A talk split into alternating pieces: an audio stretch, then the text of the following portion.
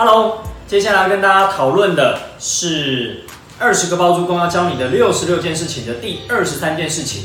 主题是装潢只看谁比较低价，损失最大的是你。OK，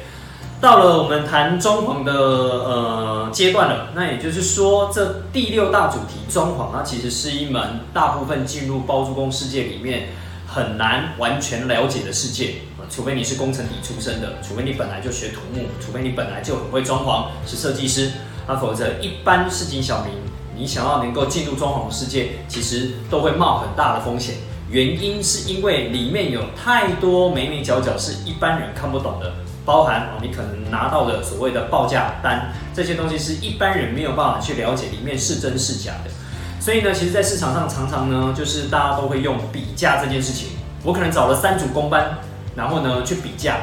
然后比完了之后呢，我就挑那个最低的哦，一样都跟三组公班说我要做什么东西哦，讲 A 讲 B 讲 C，然后呢就做好了，呃，讲好了我要的这样的一个呃装潢的状况。但实际上呢，你就会发现这三个公班报出来的价格跟项目，其实里面可能大同小异。我用大同小异，意思就是说它不可能完全一样，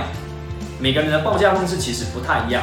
哦。说真的，老实说，你要拿来比对，你也不一定有能力比对的出来，到底他有做什么，他没做什么。一般人如果呃就是第一次接触工程的话，纵使你可能已经做过两三次工程，你还你还是不一定比得出来，因为里面有很多不一样的计算的单位，又或者呢有很多不一样的呃怎么讲工法，又或者说呃材料的使用等等，这些可能都是你看不出来的。所以呢，有时候呢，如果你只是单纯的去比这三份报价哪一份最低，哦，你就选择了这一个。通常为什么讲得不偿失？的原因是因为你去想想，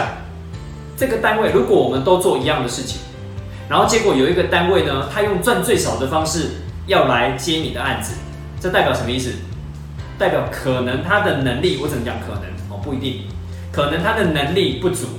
又或者是他没有办法很有口碑。又或者他没有什么案子可以接，所以他也只能用低价来抢案子。所以市场上呢，常常遇到这些所谓的低价抢案的团队呢，做一做做一做，有时候都会呃断头，就是会绕跑，甚至呢呃可能呃钱收了之后呢，一直跟你讲说有进度有进度有进度，但都做做表面的，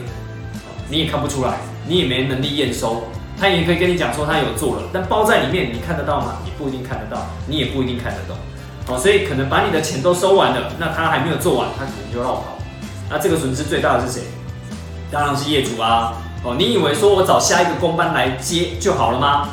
没有你想象中那么简单。你去想想，你原本这个工程的预算是一百万，你给对方已经给了九十万，你也以为我应该要做到九成的，我只剩下那么一点点没做。但下一个工班来跟你讲说，没有，你这个只做了三成而。你要再付七十万哦，不对，七十万他还不愿意做，因为还要有风险，要扛风险的状况。他可能跟你报八十万，你一定火大嘛？我都已经花了九十万了，我怎么会愿意再花八十万呢？OK，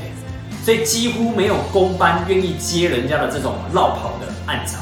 的原因，是因为责任太难以归属，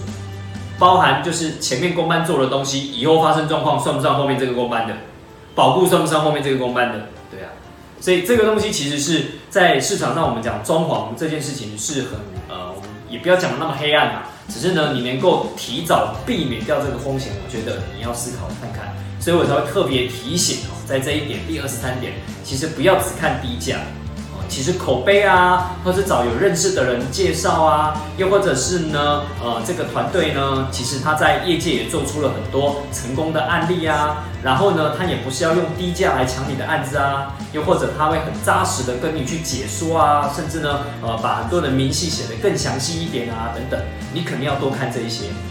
而不是只是用低价来去抢呃案子的人，你就把你的钱给他，然后要他做，这个是要特别留意的。好喽，第十二十三件事情就先提醒大家到这边哦。之后有机会呢，你可以再上我们的进阶课程，我们再讲的更深入一点。我有一整堂课的时间告诉你，那到底应该要怎么挑这些呃工班才是最呃相对稳健的，而且也能够得到你想象中理想的效益。OK，先这样喽，拜拜。